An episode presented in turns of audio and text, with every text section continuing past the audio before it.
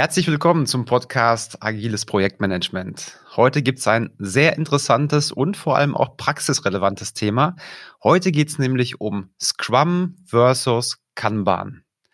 Und dabei gibt es ja auch häufig die Fragestellung, was soll ich in meinem Projekt oder in meiner Produktentwicklung einsetzen? Und da es wie so oft bei der Softwareentwicklung heißt, es kommt darauf an, ne Andreas, das kennen wir doch, beleuchten wir das Thema mal von ganz unterschiedlichen Seiten. Also, wir fragen uns, was ist eigentlich der Unterschied zwischen Scrum und Kanban?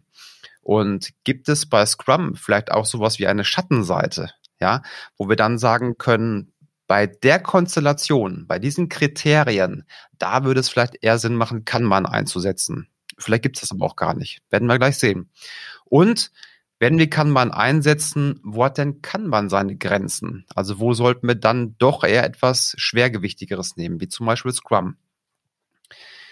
Ja, und zum Schluss versuchen wir dann mal ein paar Kriterien zu finden, anhand derer du dann später auch entscheiden kannst, wann welches von den beiden Modellen effizienter ist für deine Softwareentwicklung. Und dann, und dann gibt es noch ein Highlight, und zwar Andreas hat basierend auf Kanban eine eigene leichtgewichtige Variante entwickelt, die er mal für sein Team eingesetzt hat. Und da muss ich sagen, da bin ich sehr gespannt drauf. Das Ganze nennt Andreas Demo and Plan. Und was es damit auf sich hat, das erfährst du am Ende dieser Folge. So, genug geredet. Jetzt stelle ich aber erstmal meine Gäste vor. Ähm, Andreas habe ich gerade eben schon mal erwähnt. Andreas Becker ist Stammgast im Podcast und nimmt hier die Rolle des Scrum Masters oder des agilen Coaches ein. Andreas, schön, dass du heute dabei bist. Ja, hallo, schön, dass es mal wieder geklappt hat. Ja, und dann haben wir noch Patrick, Patrick Scharier. Patrick ist Fullstack-Entwickler und kennt sich also von vorne, vom Frontend bis hinten zum Backend mit der Softwareentwicklung aus und Patrick kennt sich besser aus wie einer, der zum Beispiel im Restaurant sagt, er, ist, äh, er bietet indisches Essen an, kann dann aber auch Pizza und Schnitzel. nee, bei dem Patrick, da passt das wirklich. Patrick, schön, dass du dabei bist. Vielen Dank, dass ich dabei sein darf. Ich freue mich. So, Bevor wir jetzt aber in die Fragen reingehen, würde ich sagen, Andreas, vielleicht kannst du noch einmal kurz erklären, wie funktioniert denn Kanban? Also ganz grundsätzlich, ich weiß, du bietest darüber auch Schulungen an, die gehen, glaube ich, ein oder zwei Tage. Das schaffen wir jetzt nicht, aber einmal ganz kurz, wie funktioniert Kanban? Ja, also ich mache es tatsächlich kurz. Ähm, ein Satz, wo kommt's her? Es kommt aus der Automobilindustrie. Da hat es den Ursprung und ich, was ich da ganz spannend finde, dass das keine Sache ist, die es irgendwie äh, ein paar Jahre gibt, sondern es kommt aus Japan, Toyota und die haben damit angefangen nach dem Zweiten Weltkrieg. Ähm, also das ursprüngliche Produktionskanban hat ähm, einen langen Ursprung und seit, naja, 15, 20 Jahren gibt es das jetzt auch in der Softwareentwicklung. Und ähm, ich würde sagen, es hat so drei Ziele einmal die Durchlaufzeiten zu verringern, kontinuierlich zu verbessern und das Ganze aber nicht mit einem revolutionären Ansatz, sondern mit einem ja evolutionären, also peu à peu ähm, das ganze System zu verbessern. So, und wie fängt man an? Ähm, oder andersrum, Kanban heißt übersetzt Signalkarte. Und äh, da steckt im Prinzip schon drin, ja, das hat irgendwas mit Karten zu tun. Und ähm, der erste Schritt wäre das Thema der Visualisierung. Also ich ähm, muss erstmal meinen Wertschöpfungsprozess, und wenn ich sage Wertschöpfungsprozess, dann meine ich den Gesamtprozess, den muss ich einmal visualisieren, dass jeder sieht, was sind die einzelnen Phasen dieses Prozesses. Da gibt's keinen äh, internationalen Kanban-Prozess, der gültig ist, sondern man nimmt den, den man hat. Was ich ganz interessant finde, ähm, was Kanban eigentlich übersetzt heißt, nämlich Signalkarte. Und ähm, ja, da sieht man schon, das hat irgendwas ähm, mit diesen Karten auf sich, die in diesem agilen Umfeld auch ganz häufig verwendet werden. Und ähm, wenn wir jetzt beginnen, ähm, ja, wo kommen die Signalkarten hin? Die kommen in den visualisierten Wertschöpfungsprozess. Und wenn ich sage ähm, Wertschöpfungsprozess, dann muss ich einmal meinen Prozess, den ich habe, einmal abbilden. Und zwar von Anfang bis zum Ende. Und ähm, ja, es gibt keinen international gültigen äh, Kanban-Prozess, sondern ich muss einfach den nehmen, den ich habe und den visualisiere ich mit allen einzelnen Phasen. Das könnte zum Beispiel sowas sein wie, ja, was ist neu reingekommen, was ist in Grobbewertung, was wird als nächstes eingeplant, was ist aktuell gerade in Arbeit, was ist im Integrationstest, was in der Abnahme und was ist fertig. Sowas in der Art könnte es sein. Natürlich ähm, euer äh, individueller Prozess muss da genommen werden. So, und jetzt kommen die Signalkarten ins Spiel, nämlich das sind die Arbeitstypen. Alles, was äh, durch diesen Prozess durchläuft, muss da drauf in Form von Tickets. Das können User Stories sein, das können Fehler sein, das können Feature sein, das können Use Cases sein, was auch immer ihr bearbeitet, alles muss auf dieses Kanban-Board. Und diese Tickets, die wandern dann von links nach rechts durch diesen Prozess. So, und da wird schon super erkennbar, wo befinden sich eigentlich meine Tickets, welche bewegen sich zum Beispiel nicht und bleiben dauerhaft liegen. Ja, das ist sozusagen das ganze Thema der Visualisierung. Der zweite wichtige Punkt ist das Pull-System. Also man darf ähm, bei Kanban niemanden etwas über den über die Theke schieben, sagen hier hast du 25 Arbeitspakete, sondern die, die da mitarbeiten, die müssen sich ihre Sachen selbst ziehen und zwar auch nur dann, wenn sie ähm, es zeitnah bearbeiten können. Also wenn, sie, wenn freie Kapazität vorhanden ist, dann wird gezogen, damit es auch ähm, realistisch demnächst abgearbeitet werden kann. Genau, also ich ziehe mir so eine Karte, äh, erledige die und kann die zum Beispiel um 90 Grad rumdrehen, wenn ich fertig bin. Ganz simpel, dann sieht jeder, oh, die Aufgabe ist fertig und ähm, jemand, der in der nächsten Phase arbeitet, könnte die sich dann zum Beispiel ziehen. Und äh, ich kann mir was Neues ziehen. So, das heißt, die Anzahl an Karten, das ist die Idee, die ist hier zu begrenzen. Ähm, wie ich eben schon sagte, es geht nicht darum, an zehn Sachen gleichzeitig zu arbeiten, sondern möglichst nur an ein, zwei, damit das möglichst schnell durchläuft. Und ähm, ja, und das ist im Prinzip genau die Idee, den Durchfluss zu verbessern. Ähm, dafür braucht man regelmäßige äh, Meetings, um auch äh, ja die kontinuierliche Verbesserung äh, umzusetzen, zu überlegen, wie können wir diesen Durchfluss, wie können wir den noch steigern. Und ähm, was Kanban auch beinhaltet, unheimlich viele Freiheiten. Also man muss, so wie du schon eben Fragen gestellt hast, darf ich mir eigentlich auch zwei ziehen? Naja, ähm, im Endeffekt ist das nicht geregelt. Es geht darum, dass die Durchlaufzeit äh, verringert werden und es gibt zum Beispiel ja keine Meetings, sondern ähm, es gibt äh, ein paar Prinzipien wie der Visualisierung, wie dieses Pulssystem, ähm, wie die ähm, wie die kontinuierliche Verbesserung und wie ich das alles umsetze. Das muss ich äh, ganz konkret regeln über explizite ähm, ja, äh, äh, Ausmachungen im Team. Also zum Beispiel, ich sage kontinuierliche Verbesserung. Ja, wann machen wir das? Ähm, heißt das dann auch Retrospektive oder heißt das kontinuierlicher Verbesserungsworkshop?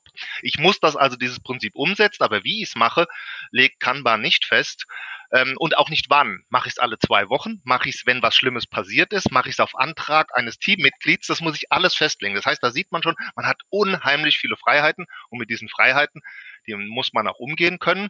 Wichtig an der Stelle ist, am Ende sollte Kanban, wenn ich das Ziel habe, damit agil ähm, zu arbeiten, müsste das mit den agilen Prinzipien übereinstimmen. Ich kann ja über so ein Kanban-System auch zum Beispiel riesige Lastenhefte und, und Pflichtenhefte, die so dick sind wie Neckermann-Kataloge von links nach rechts führen. Das ist aber nicht Sinn und Zweck, sondern ich will ja kleine, äh, kleine Einheiten, die möglichst schnell abgearbeitet werden, mhm. äh, umsetzen. Und äh, das heißt, ähm, die eine Herausforderung bei Kanban ist, das ist jetzt sozusagen der letzte Satz, tatsächlich sicherzustellen, dass das Ganze auch noch agil ist. Mhm. Okay. Also du hast mir Geschmack gemacht, Andreas. Das hört sich erstmal richtig gut an, weil es ist leichtgewichtig und man hat viele Freiheiten. Das heißt, wenn man methodenaffin ist und möchte sich nicht in so ein Korsett sperren und vielleicht auch weniger Meetings haben, käme das schon mal in die engere Wahl. Aber man muss mit den Freiheiten auch umgehen können. Das sage ich an der Stelle auch. Ja, äh, Freiheit ist erstmal gut, aber ähm, ja, das muss man dann im Prinzip auch mit Leben füllen. Verstehe, verstehe. Kannst du einmal ganz kurz nochmal beschreiben, was die Unterschiede von Software Kanban zu Scrum sind? Also Scrum würde ich sagen, die Leute, die jetzt zuhören, die kennen Scrum. Von daher nur mal der Unterschied zwischen den beiden. Das wäre interessant. Hm, ja, also der, der Hauptunterschied ist, würde ich sagen, bei Scrum ist ähm, das, das Was geregelt. Also, welche Rollen gibt es denn? Äh, welche äh, Artefakte gibt es? Welche ähm, äh, ja, Events gibt es. So, und genau das alles ist bei Kanban nicht geregelt. Du nimmst einfach die Rollen, die du hast. Du nimmst einfach die Artefakte, die du hast und du nimmst auch die Meetings, also die Events, die du hast. Du musst, äh, ähm, und das meine ich mit Freiheit, du musst das zwar alles mit Leben füllen, aber es gibt keine expliziten Vorgaben. Wer denn jetzt zum Beispiel priorisiert? Bei Scrum ist ganz klar, da kennen wir eine Rolle, die heißt Product Owner und ähm, der oder diejenige hat die Aufgabe zu priorisieren. Bei Kanban müssen wir uns überlegen oder müssen wir regeln, wer priorisiert einfach. Unser Ziel ist schnelle Durchlaufzeit, aber wer übernimmt das? Und ähm, ähm das ist, das ist, finde ich, das ist einmal der größte, der größte Unterschied, dass ich all diese äh, Vorgaben, die man bei Scrum, ich meine, bei Scrum kann ich ja die Schublade aufmachen, hole den Scrum Guide raus äh, da gibt es Regeln, da wird definiert, was zu tun ist. Da steht zwar noch nicht drin, wie ich es tue. Also da steht drin, ich brauche einen Product Backlog, aber da steht nicht drin, ähm, was reinkommt. Kommen User Stories rein, kommt was auch immer rein. Ähm, und bei Kanban ist es im Prinzip noch schlimmer. Da sagt mir, da wird mir nicht mal mehr gesagt, äh, dass ich einen Product Backlog äh, brauche, sondern nur, dass ich sozusagen meinen Prozess ähm, visualisieren muss und ob diese Visualisierung dann auch eine Priorisierung in einer bestimmten Spalte vorsieht, das muss ich dann nochmal extra regeln. Mhm. Okay. Einmal ganz kurz da rein. Fragen Sprintblock, äh, Sprint-Backlog, gibt es sowas? Nein, oder? Nee, es gibt, gibt ja es deswegen Sprint. nicht, weil es genau, weil es keinen Sprint gibt. ich glaube, ähm, wir können den, den Unterschied am, am, ja, am, am Herzstück ausmachen. Ähm, bei Scrum würde ich sagen, ist das Herzstück der Sprint. Darum mhm. dreht sich alles. Äh, es fängt an, es hört auf und alles dreht sich um diesen Sprint herum. Bei Kanban gibt es keinen Sprint. Und da würde ich sagen, ist das Herzstück ja der Fluss. Ich muss alles im Fluss halten. Und ähm, das ist ein, ja, wie soll ich sagen, großer Unterschied. Einmal Flussprinzip, einmal ähm, Orientierung am Sprint. Okay, das war nochmal eine super Unterscheidung. Okay, Andreas, dann habe ich jetzt verstanden gehabt, was die Unterschiede sind zwischen Scrum und Kanban. Gibt es denn auch Gemeinsamkeiten, die du einmal ganz kurz beschreiben kannst?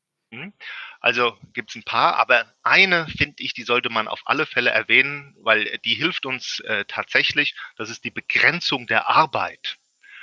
Ähm, in Scrum wird die Arbeit dadurch begrenzt, dass mir mein Team eine bestimmte Anzahl an ja, Stories oder Items, was auch immer ich verwende, in den Sprint ziehe und man macht dann irgendwann Stopp und sagt, so, das ist das, was wir realistisch schaffen, mehr gibt's nicht. Und bei Kanban gibt's das auch, zwar nicht in Form des Sprints, aber in den die einzelnen Phasen, die werden limitiert an den Phasenübergängen, das sogenannte ähm, Work in Progress. Ähm, es gibt also eine harte Limitierung. Ich ziehe mir eine bestimmte Anzahl rein und nicht mehr, damit wir die Chance haben, es möglichst schnell abzuarbeiten und dass es durch dieses System durchgeht. Also die Begrenzung der Arbeit finde ich ganz, ganz wichtig. Das haben wir in beiden Systemen. Mhm. Patrick, kommen wir mal zu dir. Mich würde jetzt mal die Praxisseite interessieren. Wobei Andreas ist ja auch die Praxisseite, aber eine andere Sichtweise. Und zwar die aus der Sicht des Entwicklers. Ähm, du warst ja in vielen Projekten und du hast Scrum gemacht und du hast auch Kanban gemacht.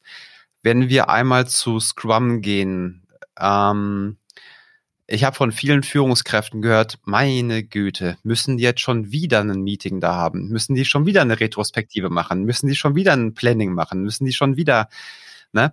Und ähm, kannst du deine Sichtweise einmal schildern? Braucht man das jedes Mal? Oder würdest du auch sagen, oh, so langsam geht's mir auf den Senkel, ich wünsche mir doch ein etwas schlankeres System? Gut. Ähm, was du eben gesagt hast mit den Meetings, das ist natürlich einer der, der Punkte, die bei Scrum sofort ausfallen, aus meiner Sicht. Ähm, was besonders die Entwickler oft äh, trifft, äh, sind tatsächlich die vielen Meetings.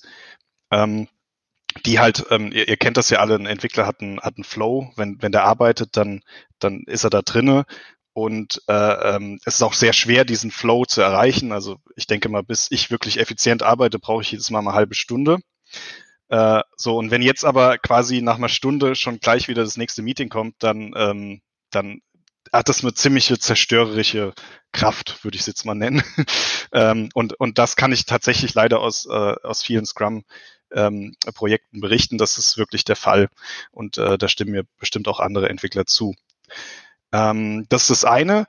Äh, was, ähm, was ich auch noch bei Scrum sehe im Vergleich zu Kanban, äh, da können wir vielleicht nochmal tiefer reingehen gleich, ist genau dieser Unterschied, den der Andreas eben erklärt hat, mit, ähm, dass man ja quasi Kanban hat und um zu Scrum zu äh, kommen, setzt man quasi noch so ein bisschen was drauf, so, so kann man es so ein bisschen ausdrücken. Also äh, ähm, man, man hat diese, diesen Sprint, der im Regelfall vier Wochen geht, und man gibt ein Commitment ab als Team, dass man innerhalb von diesen vier Wochen äh, eben bestimmte Ziele erreicht.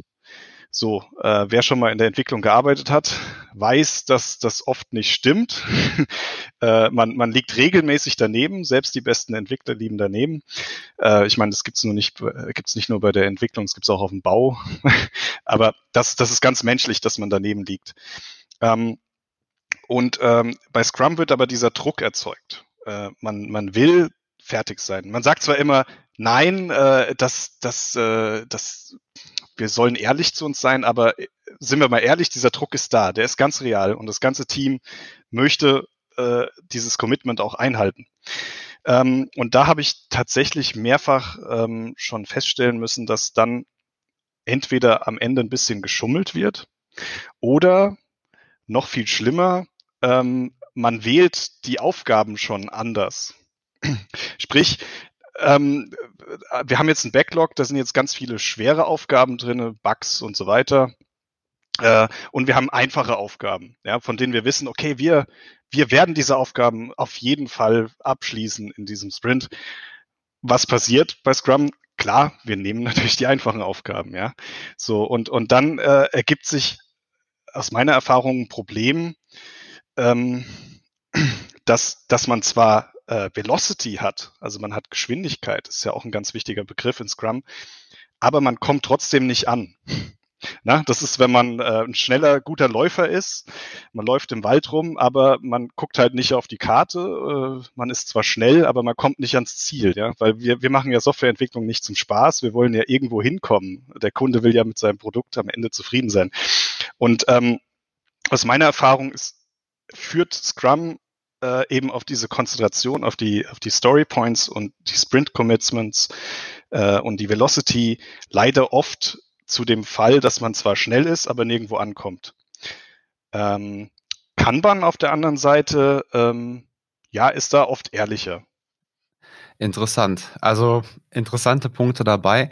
Wenn ich das jetzt mal rumdrehen würde, gibt denn nicht auch, gibt es nicht bei Kanban auch die Gefahr, dass das Team zu langsam wird? Also ohne diesen Druck? Äh, durchaus, ja, das, das kann ich mir auch vorstellen, dass es das passiert. Ähm, auf der anderen Seite, es gibt schon einen Druck in Kanban. Ne?